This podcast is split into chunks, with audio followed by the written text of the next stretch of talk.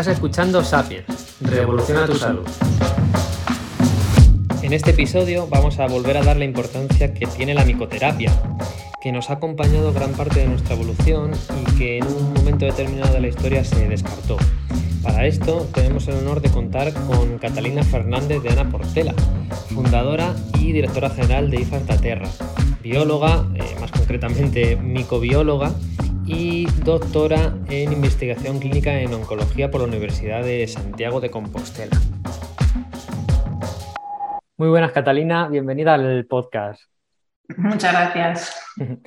Te decía antes eh, que me hacía especial ilusión eh, grabar este episodio y hablar de la micoterapia o de este mundo de los hongos que es muy desconocido, o por lo menos en, Occidente, ¿verdad? Eh, hablamos eh, popularmente, ¿no? A lo mejor se conocen otras moléculas y hablas de la vitamina C o el calcio, ¿no? Que nos insistían mucho de niños, pero nadie te va a decir, pues toma Reishi. Así que me hacía especial ilusión eh, grabar esto.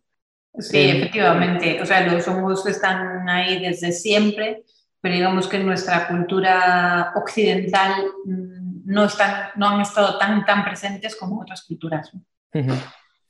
Eh, centrándonos más en lo que vamos a hablar hoy, eh, ¿nos podrías definir eh, qué es la micoterapia y, cómo se pueden utilizar los, hongos para la medicina?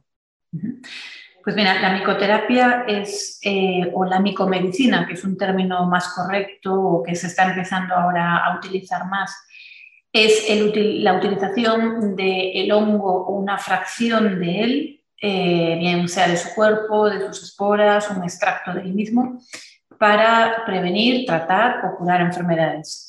Entonces, bueno, pues es un conocimiento muy antiguo porque es un poco como la rebotica, ¿no? Sabemos que todo lo que es la farmacopea realmente tiene su origen en la botánica, en las plantas. Pues de la misma manera hay la fracción que viene de los hongos. Como comentábamos antes, eh, bueno, pues la primera vez que se citan el hongo reishi, por ejemplo, el Ganoderma lucidum, en Oriente es en el, el eh, Ben Shan Kao, que es la gran enciclopedia de la materia médica eh, mm, de, lo que es eran los grandes emperadores chinos, que además de ser emperador, pues era el médico, el que aprendía sobre la agricultura para transmitirle a su pueblo el cuidado de las plantas y cómo cuidarse con ellas. ¿no? Y, por ejemplo, pues en este primer tratado de medicina eh, ha sido eh, donde se indicaba pues, cómo preparar pues, infusiones de reishi, para qué servía, un elixir de vida ¿no? para la longevidad.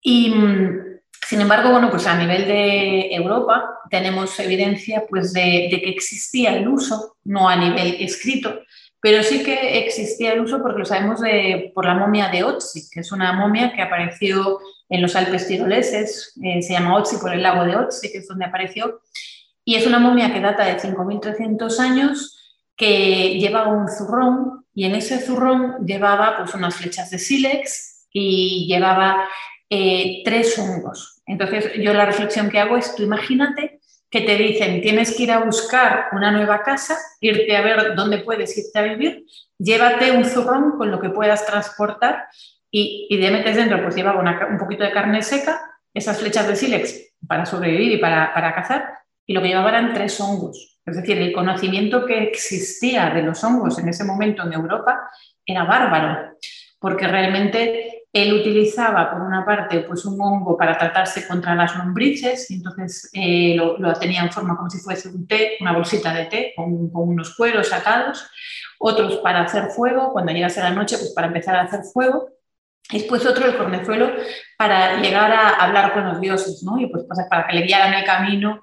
Y entonces a mí esto siempre me hace reflexionar de qué gran conocimiento había ya en ese momento de cómo utilizar los hongos, cada especie para qué, ¿no? Hoy, pues lo que estamos haciendo es realmente em, observar a lo que es la micomedicina que se ha venido estudiando y que se ha descrito ahora ya en muchísimos papers científicos, en muchísimas publicaciones a nivel eh, tanto nacional como de grupos de investigación internacionales, universidades, centros de investigación. Son miles de investigadores que han encontrado una fuente de inspiración en los hongos para buscar moléculas, para buscar esos ingredientes contenidos dentro del cuerpo de los hongos que los hacen tan especiales y que cuando nosotros ingerimos estos hongos, nos convierten a nosotros, también nos transfieren esas propiedades. Y esas son esas moléculas de las que hablamos. Fíjate, hace eh, muy poquito me, enteré que en sociedades cazadoras recolectoras em, se intuye que conservaban em, carne ya, porque, mm, bueno, y podían transportar, y ahora con Ochi no lo sabía, que, se le había encontrado también eh, carne seca, y ahora ya me, agregas que llevaba setas, o sea, que llevaba hongos eh, a, modo medicinal.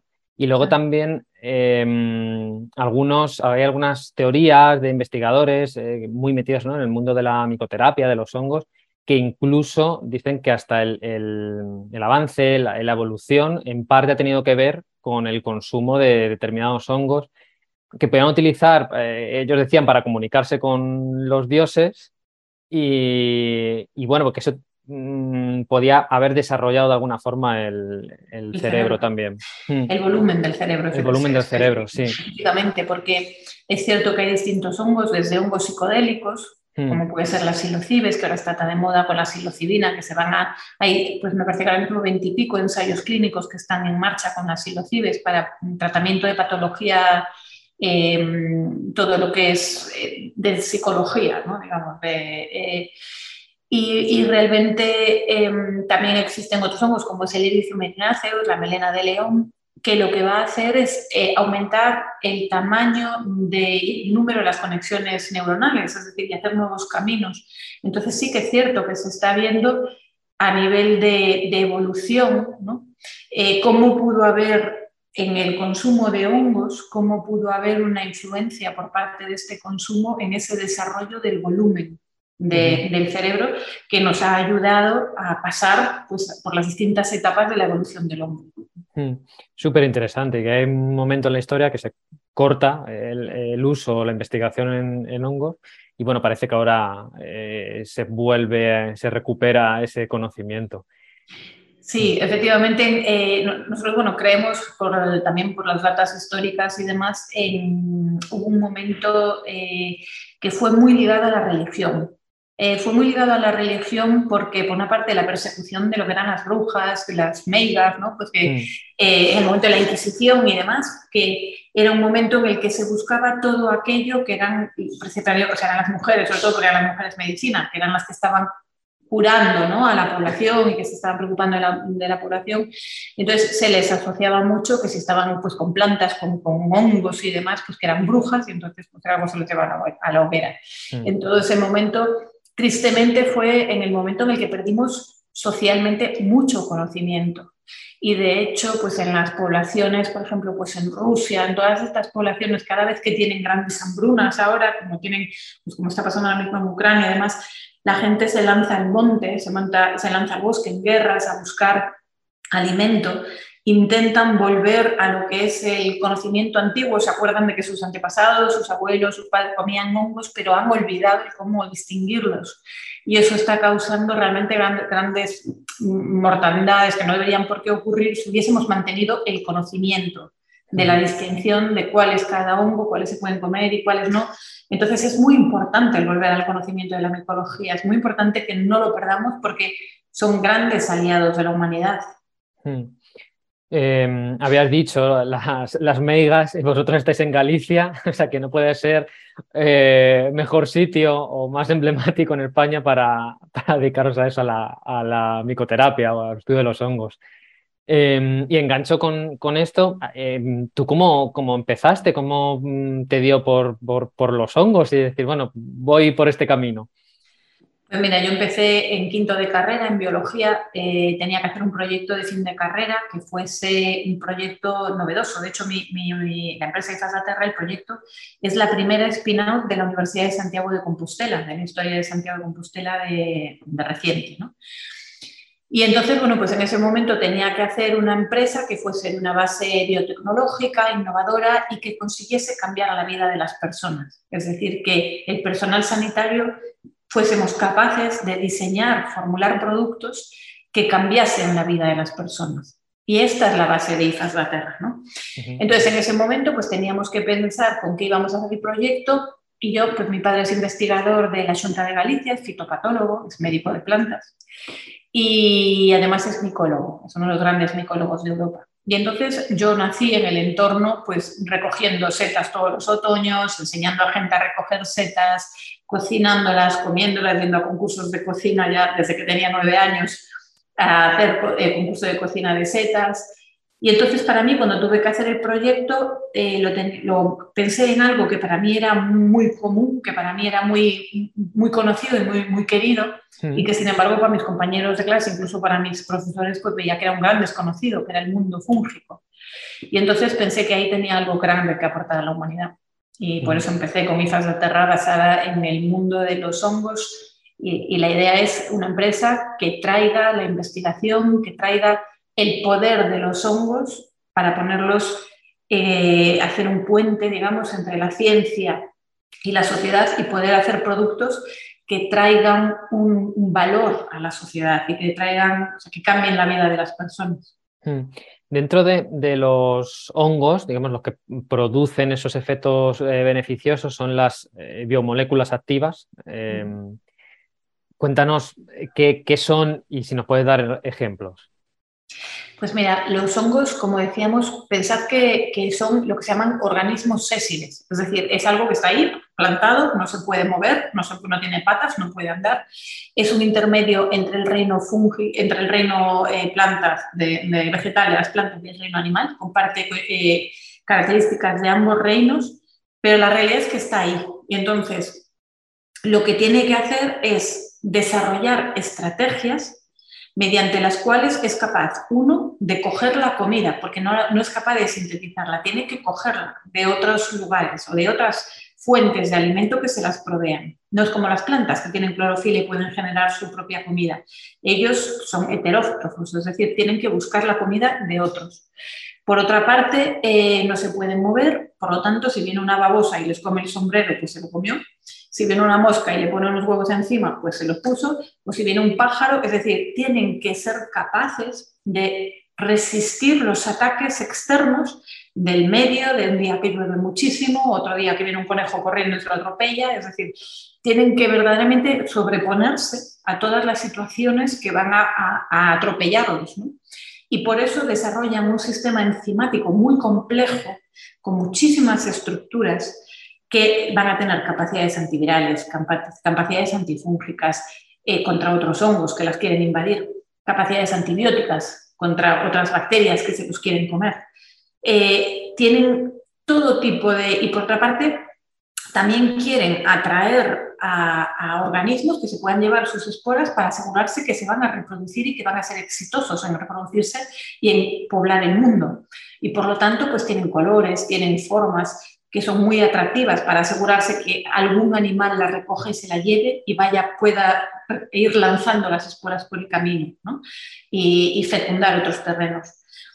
Entonces, realmente eh, ese es el gran secreto de por qué están tan llenas de moléculas, tan llenas de estos increíbles ingredientes que las hacen únicas, eh, que son, por ejemplo, pues habréis oído muchas veces hablar de los betaglucanos.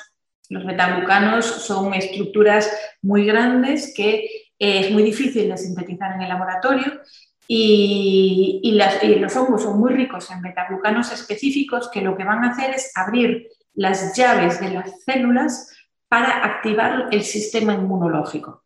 Es decir, lo que van a hacer los betaglucanos en una cascada es activar a todo el ejército interior que tenemos, que es todo el sistema linfocitario, para que esté alerta. Y esto quiere decir que nos van a ayudar a que cuando algo nos ataca, nos entra un virus por la nariz, nos entra una bacteria por la boca, eh, la diferencia entre la salud y la enfermedad es el tiempo en el que el sistema inmunológico tarda en dar una respuesta. Y esa respuesta tiene que ser una respuesta orquestada, no puede ser una respuesta exacerbada, es decir, a lo loco y con una inflamación tremenda. ¿no? Pues, por ejemplo, el caso de lo que ocurría en la COVID que la gente se hiperinflamaba, el cuerpo empieza a perder el control y de repente cae en cascada pues en, en todas unas complicaciones de las que es muy complicado salir. Si nuestro sistema inmunológico está orquestado, está entrenado para que en cuanto entra el virus, lo detecta y empieza a desencadenar unas respuestas que controlan la inflamación y hace que lleguen ahí pues, los neutrófilos, que lleguen ahí una serie de células presentadoras de antígenos que van a estar eh, activando toda la cascada inmunológica, el tiempo que tardamos en reponernos de ese virus es muy corto y por lo tanto pasa la COVID, no nos ha pasado demasiado y somos capaces de, seguir con, nuestro día a día. Esa es una de las actividades, por ejemplo, el antiviral y lo que es el, el pero también tenemos actividades eh, prebióticas, por ejemplo, entonces alimentan a nuestra microbiota. Sabes que hoy en día la microbiota es eh, como un factor elemental ya para, en la medicina, algo que pues, no se le hacía mucho caso hace cinco años, de repente ahora es como el centro de atención de todo. Pues los hongos y todo lo que es la estructura celular de las setas tienen un papel fundamental a nivel de alimentar la microbiota, específicamente cepas como puede ser el lactobacillus, que es una, una cepa bacteriana muy importante para tener un equilibrio bueno a nivel de microbiota digestivo. Sí, qué, importante el papel modulador del sistema inmune, que ahora, sobre todo eso, después de la COVID, em, parece que, la inflamación o la activación del sistema inmune es, malísima, porque lo escuchábamos en las noticias, la tormenta de citoquinas y, demás, pero claro, pero es que el sistema inmune está para protegernos. Y una activación temprana y fuerte es la... Y, luego bajarlo, claro, y luego que no, que no se pase es la clave entre, entre la salud y la enfermedad. Exactamente, es, el equilibrio. El cuerpo siempre y la naturaleza siempre es un equilibrio. igual que hables de conejos y lobos o que hables de, linfocitos y virus. Eh, mm. Todo es siempre cuestión de un equilibrio, de mantener ese equilibrio. Mm. Y hablabas em, antes también em, que, digamos, la, seta, lo que vemos, ¿no? Que, que, al final que lo que quiere es que se repartan las esporas, eh, claro, porque es la parte reproductiva, pero Em, lo que hay es una conexión muy grande por debajo de, los hongos. Y, ¿verdad? una comunicación ahí entre, entre, mm, entre plantas y animales. Mm. Mm.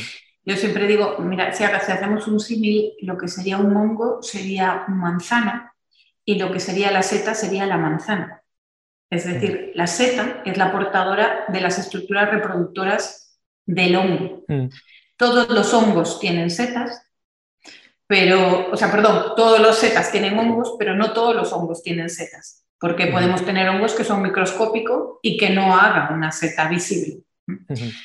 Entonces, eh, lo que es muy importante es justamente lo que dices, o sea, nosotros vemos lo que son las estructuras macroscópicas, lo que son las setas, que es la, la fructificación, como si veíamos las manzanas, pero lo que es verdaderamente importante es lo que está debajo.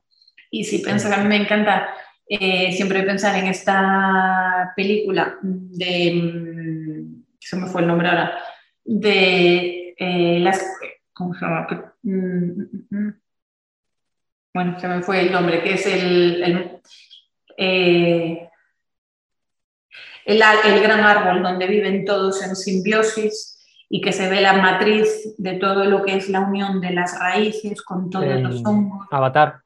Avatar, efectivamente, Avatar.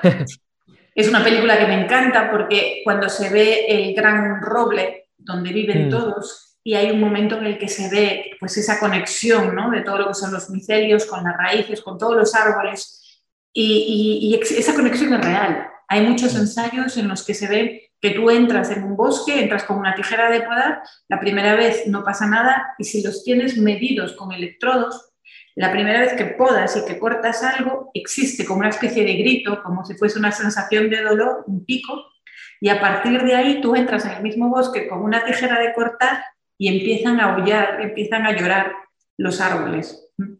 Porque existe como esa conexión energética en la que eh, verdaderamente esto se ha probado científicamente. Y son cosas que todavía son invisibles a los ojos pero que poco a poco, según va avanzando la ciencia, vamos descubriendo que es, es maravilloso ¿no? el percibir y el tener, que tuviésemos la humanidad esa sensibilidad para poder escuchar a la naturaleza y poder percibir más allá esa energía que existe de conexión entre todos los seres vivos que, que habitamos la Tierra y que tantas veces lo olvidamos. Sí, no, y la, hemos tenido. O sea que al final eso lo hemos perdido hace relativamente poco. Y, es verdad. Y luego en el mundo de la salud, porque nosotros vamos por la mm, parte de la química, de la biología, y, nos perdemos la parte de la, de la, mm, física, de las conexiones electromagnéticas, que ahora también se le está empezando a dar un poco más de, importancia. Y, bueno, pues eso, al final un bosque vivo que es la unión de muchas cosas. Em, si te parece, porque quería comentar eh, algunos eh, hongos en concreto, eh, pero podríamos hablar primero de si salimos al monte, qué podemos encontrar y qué beneficios podrían tener de, setas comestibles. Y luego vamos a algunas de las que más se usen en, el ámbito sanitario.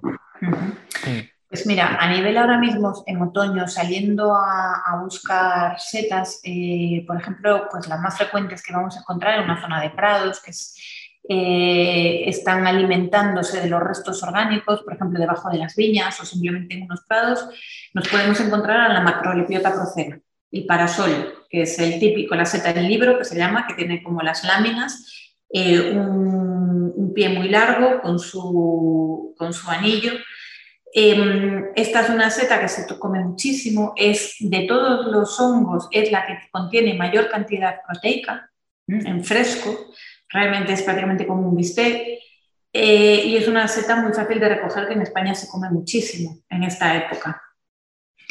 Después, pues, por ejemplo, nos podemos encontrar los boletus, todo lo que son las boletales, que también son hongos eh, que son muy ricos, también muy ricos en proteínas. Todo lo que son los hongos, sobre todo para los veganos, es muy interesante y los vegetarianos, por la gran carencia de vitamina D12, tan importante, y que los hongos son muy ricos en B12. Entonces es un sustituto de la carne ideal porque además tienen todos los aminoácidos, tanto los esenciales como los no esenciales, y por lo tanto esto es muy, muy importante para las dietas vegetarianas y veganas. Eh, yo siempre abogo, si, si todos los que vivimos en esta tierra cambiásemos el 30%, que ya no son vegetarianos, o sea, no menos vegetarianos, pero cambiásemos al menos el 30% de la carne, convirtiésemos el 30% de la carne que ingerimos a la semana por setas, cambiaría radicalmente la salud de las personas y la salud del planeta. Respecto al consumo de, setas, evidentemente las silvestres que tienen todas las eh, propiedades, incluso vitamina D, que también eh, los si, les da el, si, les da el, sol, eh, que es la... Si ellos tienen D2, ¿verdad? Sí. Em, las que son de cultivo y además atendiendo a la cualidad que tienen las, las setas o los hongos de absorber incluso contaminantes que limpian el ambiente, si se cultivan en entornos eh, contaminados, ¿estamos comiendo contaminación? Sí, esto es así. Esto es así. Por eso es tan importante en las setas, es, yo casi más que importante diría que es básico, el sello ecológico. Nosotros cuando empezamos, me acuerdo que muchísima gente me decía, pero si las setas crecen en el bosque todas, ¿qué más da el sello ecológico? ¿Para qué se lo pones? Y, y, yo les decía, es que el problema es que un bosque, por ser un bosque, no quiere decir que no sea un sumidero de contaminación. Porque si tú coges un, bosque al lado de una zona industrial que esté flanqueado por carreteras o por autopistas, ese bosque, el pobre, está siendo verdaderamente un sumidero de toda esa contaminación ambiental, tanto que le llega por forma, en forma de lluvia como en forma de lixiviados de las carreteras o, o en forma de aire. Entonces, tenemos que tener muchísimo cuidado dónde se recogen las setas y cuando se compran setas es importantísimo que sean de producción ecológica, porque eso nos está diciendo el cuerpo de la seta. Sabéis que es un cuerpo muy esponjoso, está formado por lo que son micelio apelmazado, las hifas que están ahí apelmazadas. Entonces esto forma una verdadera esponja y lo que hace es absorber del terreno todos los contaminantes y los trasloca, es decir, los lleva a su propio cuerpo. Si esto se utiliza para limpiar el terreno es maravilloso, se cogen después esas setas y se destruyen y ya está. Pero si resulta que se están haciendo, están creciendo estas setas en zonas contaminadas y la gente las está consumiendo exactamente igual sin ningún control, al final quien está limpiando el monte eres tú en tu cuerpo, porque al final esas setas acaban concentradas dentro del cuerpo. Entonces, es muy importante. Ahora, por ejemplo, Em, hay muchísimo boletus eh, que viene de la zona de Chernóbil, porque es una zona que, en Europa pues, han prohibido la recolección para los años, vamos, para muchas generaciones venideras, pero eh, realmente sigue habiendo mucha gente que recolecta por ahí lo que es el boletus, lo están transformando y lo están vendiendo. ¿no? Entonces, bueno, eh, hay que tener cuidado de lo que se compra. Esto aplica a cualquier alimento hoy en día, absolutamente mm. a cualquier alimento.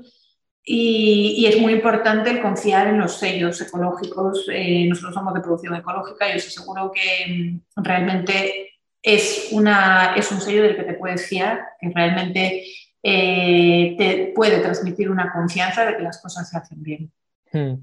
Sí, que muchas veces, bueno, pues eso, eh, se aconsejan o, escuchamos, ¿no? El consumo de setas es muy es beneficioso y sí, es verdad, pero eh, especialmente aquí en los hongos, cualquier alimento, pero en los hongos, y además atraen de esa manera y limpian la, contaminación, pues estamos comiendo contaminación. Entonces sí que yo creo que era importante aclararlo. Es muy importante, sobre todo, por ejemplo, cuando te tomas un complemento nutricional. Nosotros hacemos tantísimo hincapié en que los productos sean ecológicos por esto, porque daros cuenta que para hacer una cápsula de, cualquier producto, eh, lo que hacemos es empezar pues, por ejemplo, para lo que hay dentro del contenido de una cápsula, nosotros tenemos que empezar por seta fresca, pues para que os hagáis la idea de la proporción de, reishi. De reishi hay que recoger, pues más o menos son unos mm, treinta y pico kilos de seta deshidratada, que eh, va a haber una relación más o menos 16-1, 15-1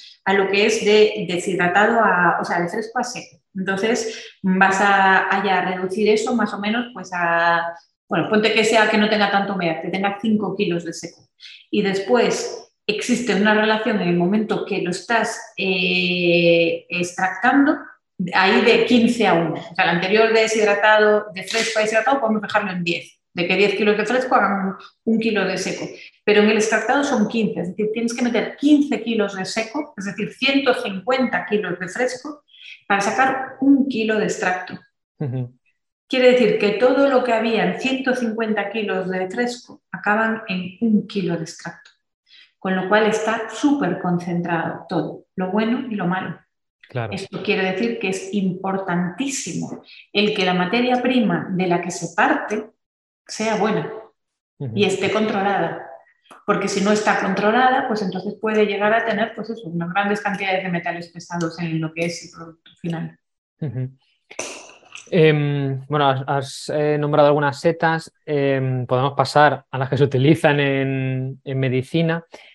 Luego que también se consuman, el shiitake, por ejemplo, es, una seta que se consume y se utiliza en la micoterapia. El maitake creo que también. Exactamente. Y, y seguro que me estoy dejando mucho por, pues el, la, Desde la melena del león, el mm. champiñón, el pleurotus, incluso eh, el pleurotus aringi, que ahora se come mucho, que tiene el, sombrero pequeñito y el tallo muy gordo. Eh, al final, prácticamente cualquier seta va a tener betaglucanos y va a tener moléculas bioactivas. ¿Qué ocurre? Que hay unas que son de cultivo, las podemos cultivar y por lo tanto es más fácil el tener producción y hay otras que son simbiontes que van a estar en simbiosis con los árboles y por lo tanto no las puedes cultivar en, un invernadero. Tienes que hacerlo extensivo, digamos, en el campo. Tú puedes claro. esas plantas para que produzcan más, pero no lo puedes poner dentro de árboles, dentro de invernaderos y todo el año produciendo setas. Entonces, por esa razón se utilizan mucho más a nivel medicinal las setas que se pueden cultivar, que son aquellas que se llaman saprófitos, que van a alimentarse de materia orgánica muerta, es decir, paja o, eh, trozos de árbol hechos en, astillas. Em, esos son los que vamos a poder cultivar y por lo tanto los que vamos a tener todo el año. Y entonces son en los que se basan más lo que es los productos derivados de medicinales que no de las setas silvestres. Entonces, bueno, hay las que se pueden comer, que como tú bien decías, es por ejemplo el maitake, el shiitake, el pleurotus, el champiñón, o otras que son leñosas, que son de consistencia leñosa, que no son palatables, es decir, no las comerías como una hoja de lechuga, que son el reishi, por ejemplo, que es muy, muy conocido, eh, que es el coriolus, la cola de pavo. el cordyceps, que es un hongo que sale metido en tomopatógeno, se llaman, que es que sale metido en una oruga y nace en el Tíbet.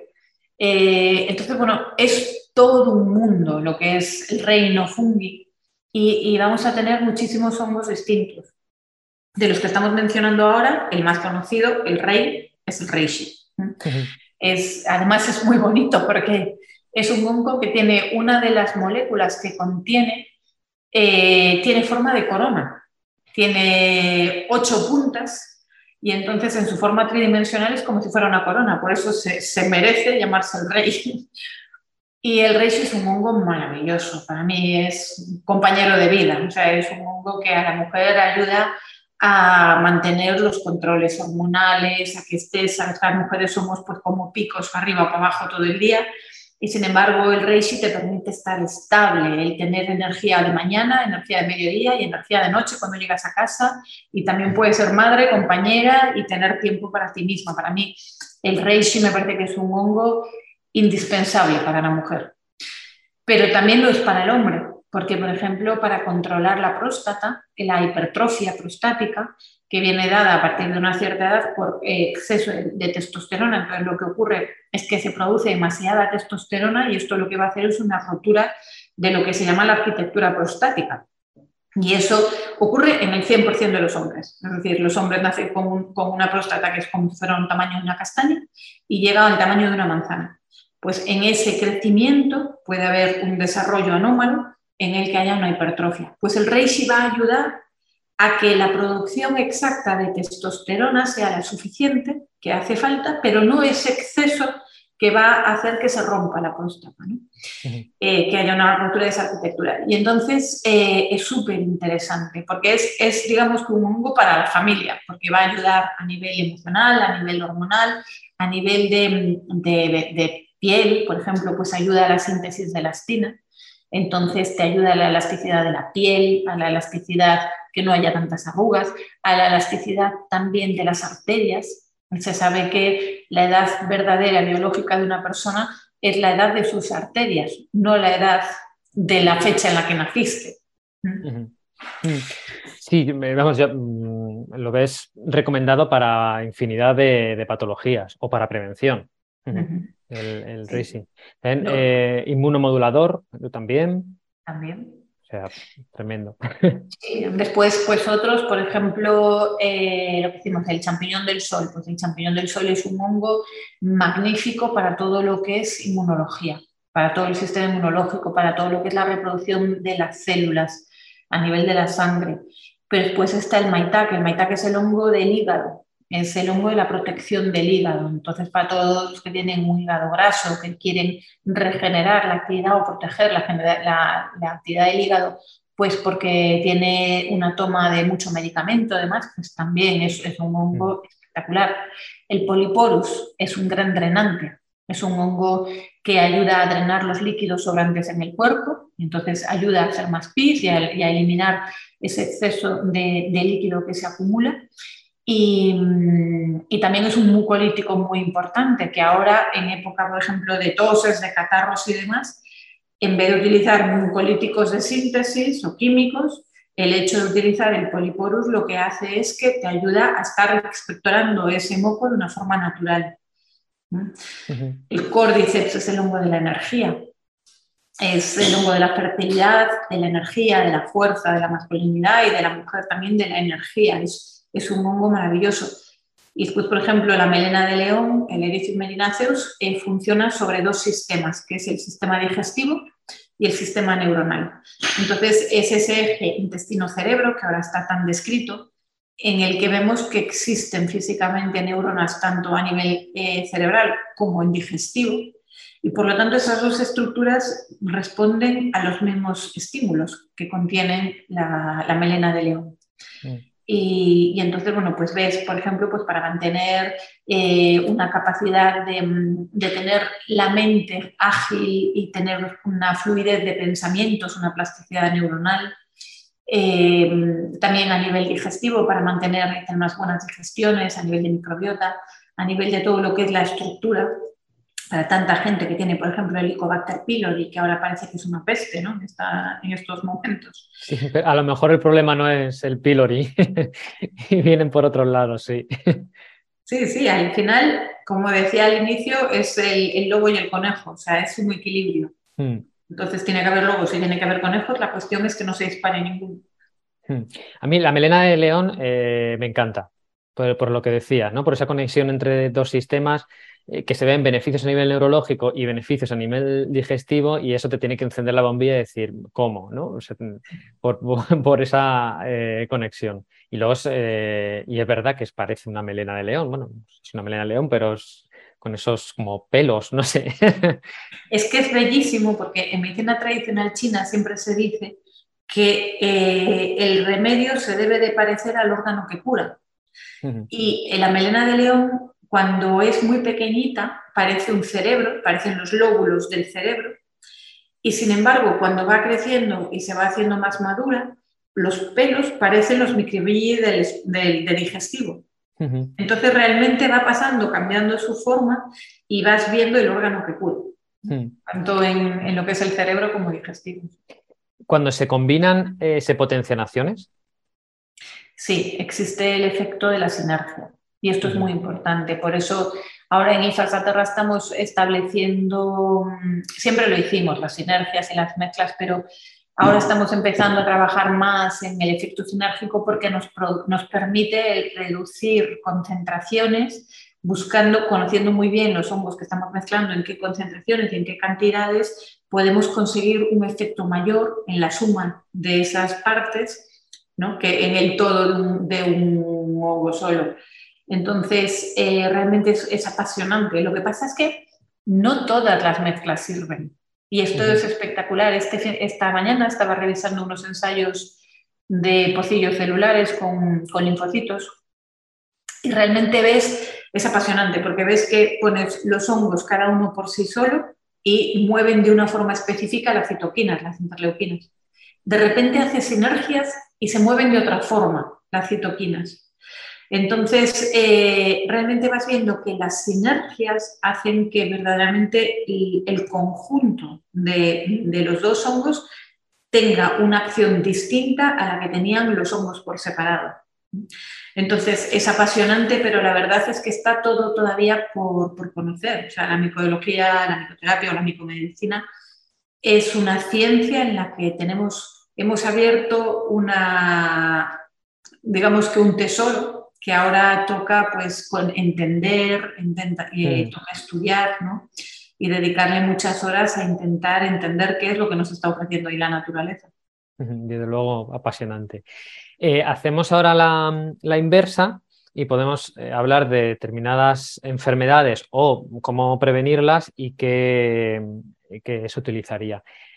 Y mm, bueno, y después ya eh, podemos aprovechar y dentro de las eh, investigaciones que tenéis activas, pues lo que puedas no, nos cuentas cómo, cómo va yendo. Em, había dicho, por ejemplo, para tratar em, virus, eh, quizá el, el podría ser el, el hongo, alguno más.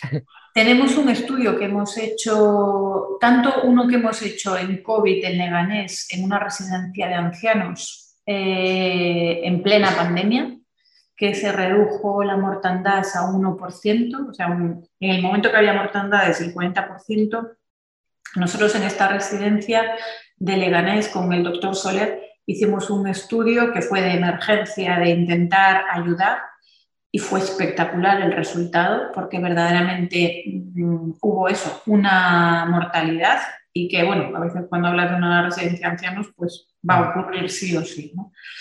Eh, y realmente eh, con muy buenos resultados, de eso eh, extraemos, trajimos em, conclusiones e hicimos otros estudios post-COVID, de larga COVID, de, de, bueno, de personas o pacientes que iban sufriendo un largo COVID y, realmente de ahí pues hemos desarrollado un producto a base de Cordyceps y Reishi. ¿Por qué?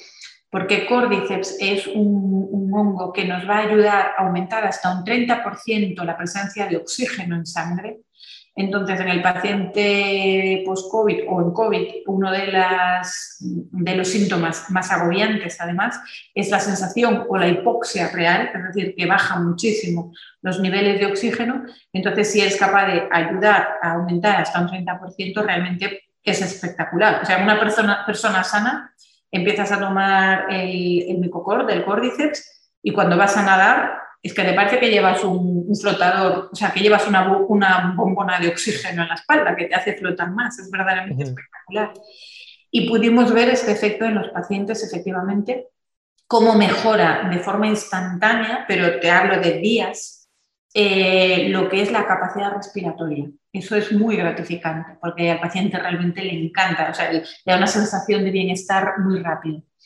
Y después también con Reishi, es decir, la mezcla es con eh, Cordyceps y Reishi, porque el Reishi lo hemos eh, visto en muchos estudios ya, en recogida de casos en las que se, se puede corroborar cómo ayuda a lo que decíamos, a, a lo que es em, la gestión de las emociones. ¿no? Y entonces, hoy en un paciente que es un largo COVID, que lleva ya muchos meses desde la infección, a nivel emocional hay, que hacer mucho soporte eh, porque verdaderamente es gente que está como muy cansada, muy dolida y entonces el Reishi hace un trabajo espectacular sobre este paciente. Al poner los dos en sinergia vemos unos resultados maravillosos. Qué bien.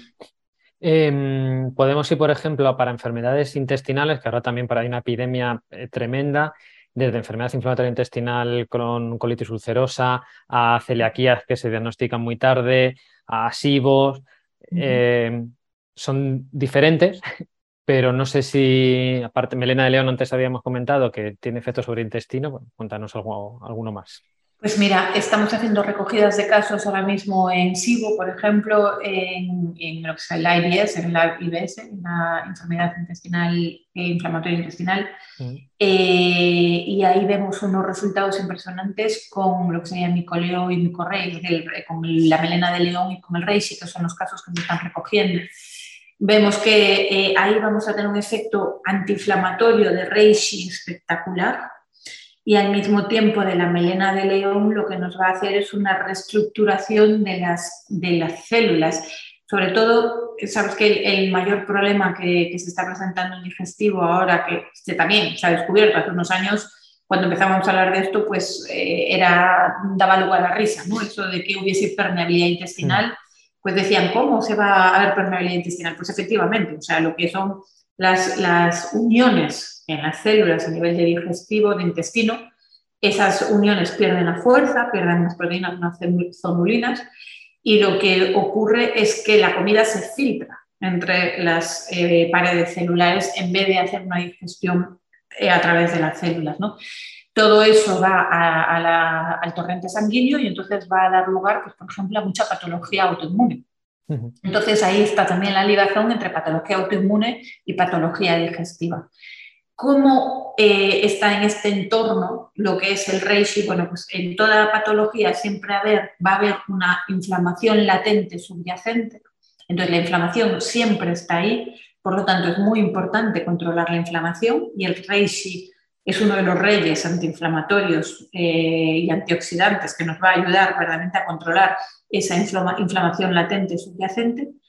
Y por otra parte, la melena de león nos va a estar ayudando a reforzar a nivel de paredes celulares a todas las células, a todo lo que son los enterocitos, que lo que nos van a estar es ayudando a hacer una digestión mucho más ordenada. Y entonces esto aplica para cualquier patología digestiva. Y después está también la parte del prebiótico. Es decir, tanto el extracto de la melena de león como lo que es eh, el la seta en polvo, lo que es, tenemos, eh, hemos desarrollado una fórmula que es el biointestin específicamente con la seta en polvo, lo que hace es que la seta en polvo alimenta a la microbiota, es decir, va a estar alimentando a nuestro ejército de bacterias, de manera que lo que nos va a ayudar es a que tengamos un reequilibrio natural eh, de lo que son las células o la, microbiota sana frente a la microbiota patógena. y se van a ir equilibrando ellas solas. Y eso es lo que, lo que mejor que puede ocurrir. Es decir, cuando tú estás dándoles el alimento correcto, lo que va a ocurrir es que eh, todo lo que son las, em, la microbiota sana va a coger más fuerza frente a la microbiota patógena y por lo tanto va a regular, es decir, les va a apartar y decir, mira, no, os quedáis ahí, no podéis pasar y por lo tanto empiezan a regular ese equilibrio. ¿no? Pensemos que la microbiota, se habla siempre de la microbiota, pero yo me lo imagino como una jungla. Es decir, una microbiota en realidad es una jungla tridimensional en el que hay distintos estratos, hay las que están más abajo, las que están en el medio, las que están arriba, después otros que van corriendo por encima, se muerden. Es decir, una de las cosas que, que siempre pienso es cuando los niños pequeños muchos refieren que les duele la barriga y lloran y, lo pasan horroroso y los pediatras siempre te dicen, es que no hay nada, no hay ninguna razón, no tiene ninguna patología, no tiene nada. Yo siempre pienso que es ese momento en el que la microbiota se está instalando y nos muerde. O sea, realmente tenemos que pensar que son bacterias que están agarrándose a nuestras células y que están cogiendo su parcela. Y entonces hay unas luchas de poder ahí en ese, a nivel de microbiota. Y por lo tanto, por eso es tan importante que en estas luchas de poder nosotros estemos alimentando a la parte beneficiosa y que la parte que es más dañina, esas células, que, esas bacterias que son más dañinas, matarlas casi a, hambre, ¿no? O sea, que estén ahí, bueno, pues que estén diezmada la población porque, porque no tienen alimento. Esto es una de las cosas que van a hacer los hongos que van a hacer, eh, como digo, nosotros hemos desarrollado un producto específico que se llama BioIntestin que funciona muy bien como prebiótico eh, y que ha sido todo un descubrimiento, la verdad. Es espectacular ver los cambios que se producen cuando analizas después con los test genéticos lo que es la microbiota previa y la microbiota que tiene después de tres meses de tratamiento, realmente ves cosas espectaculares. Mm, es decir, que lo, estáis utilizando con, un SIBO activo, por decirlo de, alguna forma, con esa disbiosis sí, o sí, con un test de microbiota que se ve la, alteración y, el, es el, polvo, utilices el polvo y no el, y no el extracto. Ambos utilizamos el extracto en forma de micoleo y lo que es el polvo, porque, y también el reishi, porque lo que estamos buscando es la acción antiinflamatoria la acción de recuperación celular y la acción prebiótica. Entonces necesitamos esas tres formas distintas ¿no? de, los distintos componentes que tiene cada uno. y, hablamos, pues hablamos de SIBO, pero hablamos hasta incluso de Crohn, hablamos de, de, diverticulosis, hablamos de todo aquel problema en el que haya una inflamación, una disfunción funcional de lo que son las células de digestivo en donde esté también, eh, en donde intervenga la microbiota. Entonces, de boca a ano, pues ahí estamos. Sí. Bien. Eh, si nos vamos a enfermedades eh, más neurológicas. Si nos vamos a, a, enfermedad neurológica, vamos a necesitar otra vez dos hongos. Siempre que haya inflamación, hablamos del reishi, y entonces cuando hablamos de una inflamación de un problema neurológico, empieza por una inflamación. Normalmente un problema neurológico empieza por una oxidación, una perioxidación, una oxidación excesiva del tejido, dada por estrés, dada por una mala alimentación, dada por una anoxia de que no se respira bien, es decir, por distintas eh, situaciones a las que nos lleva la vida y el día a día, hay una oxidación en el cerebro excesiva. Esta lo que nos puede derivar es o a muerte del tejido o a, por ejemplo, pues en el caso de una esclerosis múltiple, pues que se vayan deshaciendo, digamos, eh, lo que son las conducciones neuronales eh, en forma de placas. Y esto es porque hay un ataque, una oxidación, que lo que hace es derretir físicamente lo que es el cableado de las neuronas en forma de placas y entonces tenemos que regenerar esa mielina. Por lo tanto, tenemos que parar la oxidación, eso lo hacemos con el antioxidante más potente que hay, que como decía es el reishi, el micorrey. Y después, por otra parte, la regeneración de la mielina la hacemos con, con micoleo, con la melena de león, que es el extracto de melena de león, que lo que tiene es inductores, eh, induce a lo que es el factor de crecimiento nervioso, al NGF, Mm. Y por otra parte, nos va a ayudar también a regeneración de mielina. Esto es muy importante porque lo que está es ayudando a que se regenere la neurona y a que se regenere también ese cableado. Es decir, que mm. cuando pasa la señal sea efectiva, que no se pierda. Sí, ya, decía yo que la melena de león me, encantaba. y es, es, de verdad que lo que antes hablabas de prevención en un momento, y yo creo que eso es algo que tenemos que cambiar en la medicina occidental respecto a la medicina oriental. Es decir, no hay que esperar a, estar mal, a estar mayor, a olvidarse de las cosas, a, hacer muy malas digestiones y a dormir horrible para empezar a pensar cómo puedo mejorar mi vida, sino que el mejorar la vida empieza hoy, cuando eres joven, estás fuerte y estás bien. Estoy así y me quiero mantener así. Entonces, ese es el cambio ¿no? que tiene que ocurrir, yo creo, que es el decir, no, no, no te veas la salud como yo voy al médico, te doy mi salud y tú me das la píldora mágica para que yo siga tirado en el sofá tomándome una Coca-Cola y un donus. No, eso ya no existe. Eso fue, digamos, una falacia que se nos, que se nos contó y que tenemos que entender, y esto el mundo médico hoy ya está más que convencido también, de que eh, las personas tenemos que cuidarnos, tenemos que hacer una prevención, tenemos que mantenernos sanos, tenemos que alimentarnos bien, hacer ejercicio, hacer mindfulness, tener nuestra cabeza en su sitio y nuestras emociones en su sitio y estar tranquilos, relajarnos de este estrés y esta ansiedad que nos rodea y todo el negativismo que nos está rodeando, construir una vida sana y feliz, hacer el camino, después están los suplementos, entonces nos suplementamos, nos alimentamos bien, nos suplementamos y el día que llega la necesidad del gran fármaco, pues ahí están para ayudarnos y para salvarnos la vida. Pero es, los grandes fármacos son los que nos salvan la vida y para eso tenemos que dejarlos. Hmm. No empezar a tomar fármacos porque me duele la cabeza y me atiborro, no porque tengo un catarro.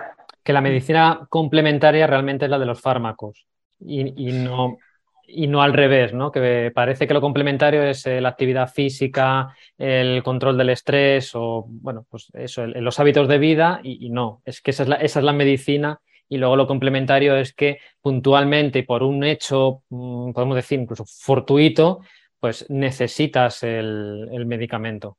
Sí, o por lo que es el propio pasado de la vida y la degeneración que ocurre y que va a ocurrir inevitablemente, pero que si te cuidas, cuidas articulaciones, cuidas el peso, cuidas tus arterias y, te cuidas, vas a llegar de una determinada manera. Y si uno no se cuida y desde los 40 ya está hecho una porquería, pues obviamente va a empezar a tener que estar medicándose a los 40 y a los 60 va a ser un polimedicado y a los 80 va a estar que no se puede mover. Hmm. Entonces, uno tiene que, digamos que también mm, programar cómo va a ser su vida. Y programar la vida no quiere decir solamente programar los ahorros y cómo voy a, programar el día de mañana si tengo un plan de pensiones o no.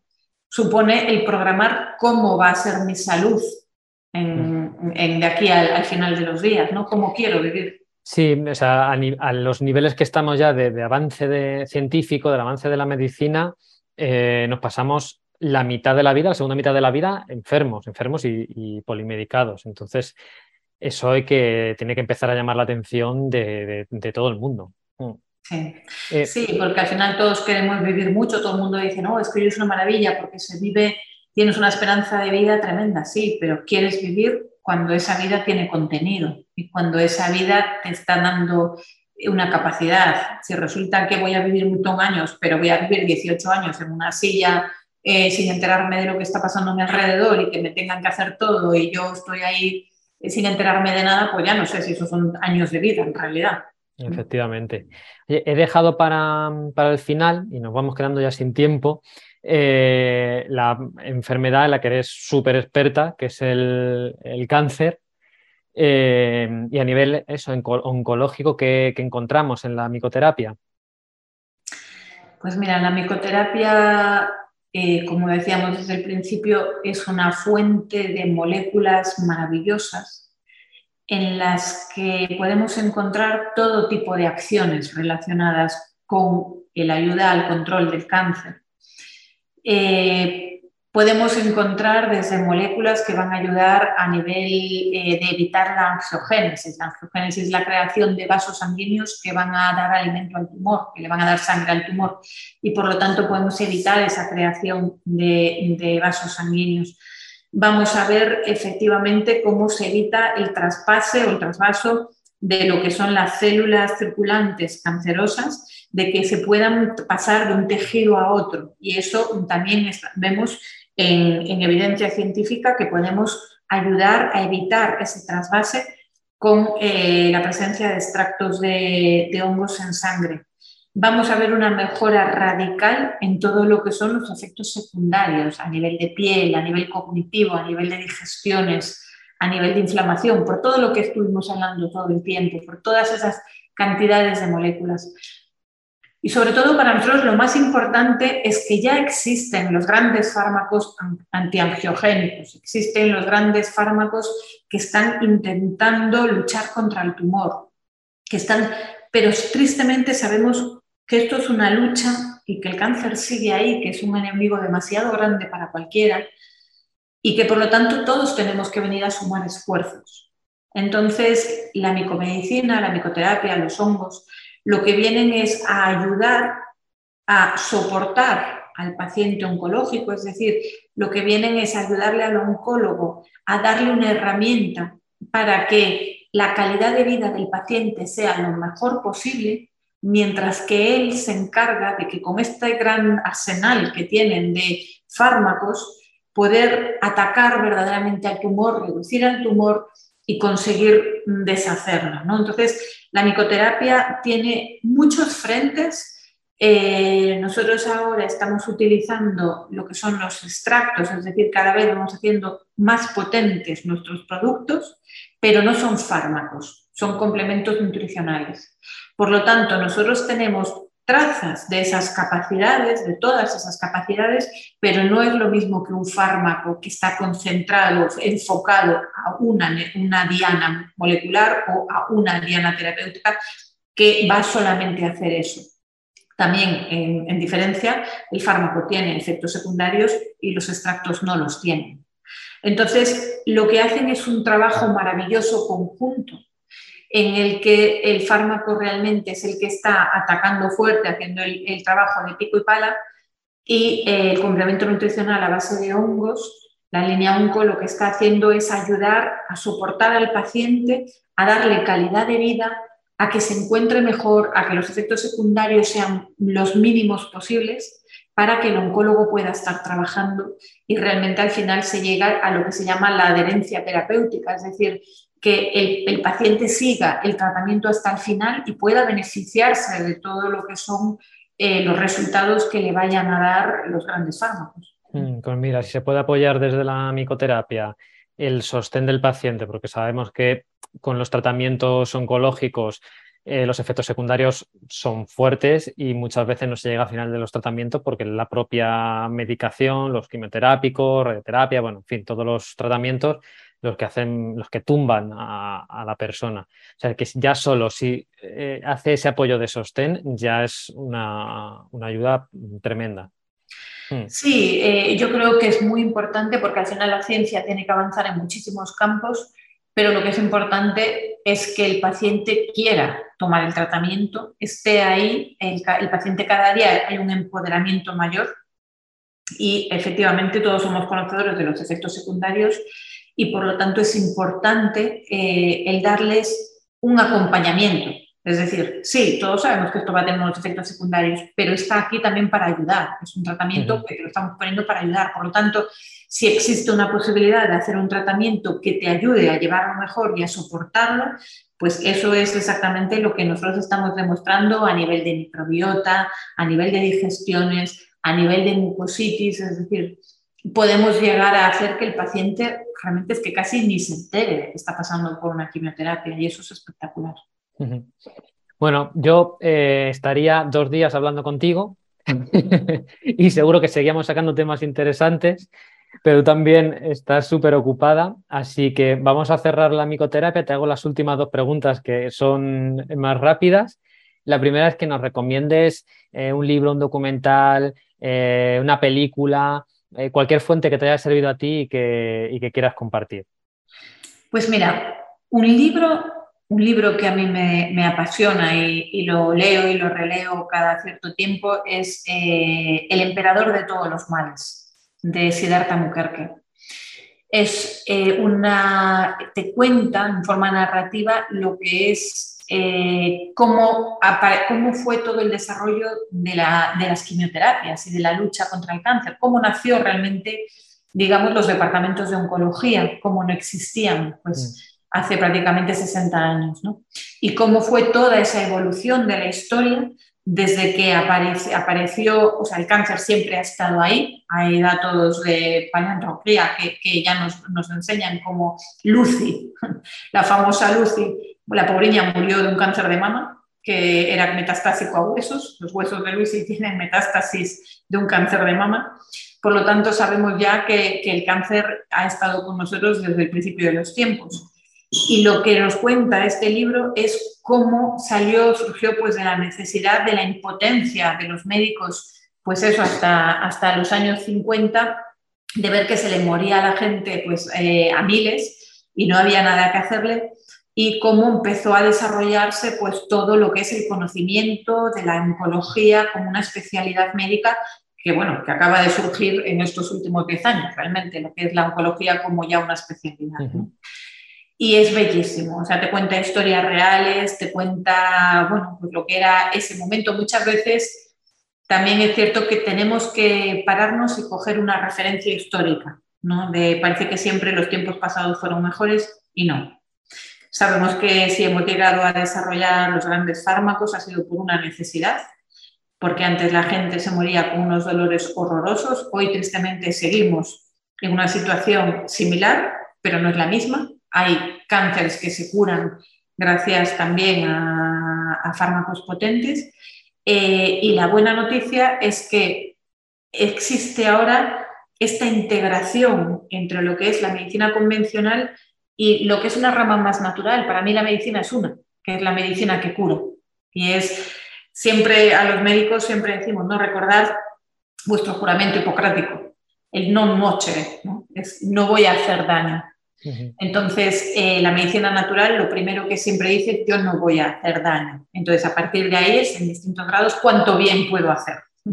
Y entonces, eh, un poco, pues es lo que, en lo que nos basamos. Entonces yo por un lado sería eso, el emperador de todos los males de Siddhartha Mukherjee. Después una película que vi este fin de semana que no la había visto, que es la de los dos papas, que me pareció espectacular, porque me encantó absolutamente el Papa Francisco. me parece un personaje que es de admirar y que mm, me da esperanza el pensar que, que verdaderamente eh, sea pues una persona con los pies en la tierra y que, que, quiera traer el cambio y que realmente, bueno, podamos, podemos tener personas que, lleven a un cambio en, la, iglesia y que al final vivimos en un, en un país eh, católico y es importante también el que, que seamos una sociedad que evoluciona y que no se queda ahí anclada en el pasado.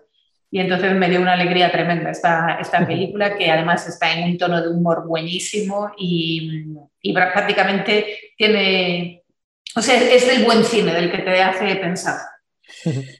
Y, y no sé qué otra cosa me habías comentado. Eh, pues en realidad era lo que, los que nos quisieras eh, recomendar y ya van dos, o sea que nos podemos dejar ahí. Si no, no, sé qué te había dicho.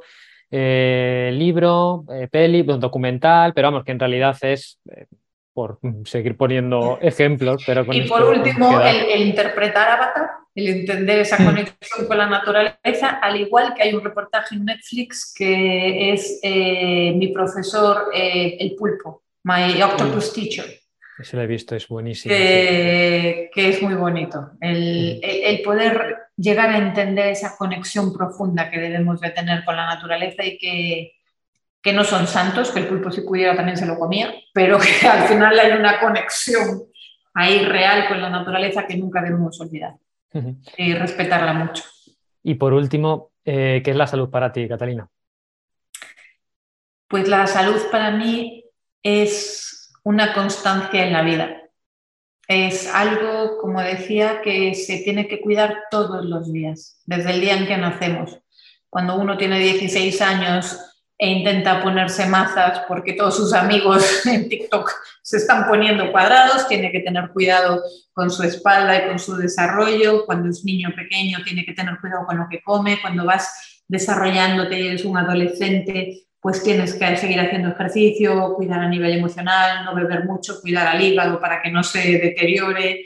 Cuando te vas haciendo más mayor tienes que empezar con los antioxidantes, cuidarte porque a partir de los 32 años más o menos estamos programados como animales para vivir 30, 32, 34 años y por lo tanto a partir de esa edad empieza la suplementación para los hombres para cuidar la próstata, para las mujeres para poder eh, controlar esos equilibrios hormonales y, poder eh, ir madurando con el tiempo conservándonos lo mejor posible y si en todo ese camino vamos alimentándonos bien, haciendo ejercicio, respirando bien, durmiendo bien y suplementándonos, pues lo que va a ocurrir es que nuestro sistema inmunológico esté equilibrado, que es lo que decíamos. Entonces, si conseguimos ese equilibrio, siempre nos va a mantener alerta, siempre nos va a mantener. Pensemos que el sistema inmunológico es, yo siempre lo defino como el sistema cuasi perfecto porque no es perfecto, que a veces falla, es cuasi perfecto, que ha evolucionado durante millones de años. Nosotros, los que estamos hoy en la faz de la Tierra, somos los supervivientes de una lucha feroz eh, genética y por lo tanto somos los supervivientes y los mejores, los que estamos mejor dotados para estar sobre la faz de la Tierra.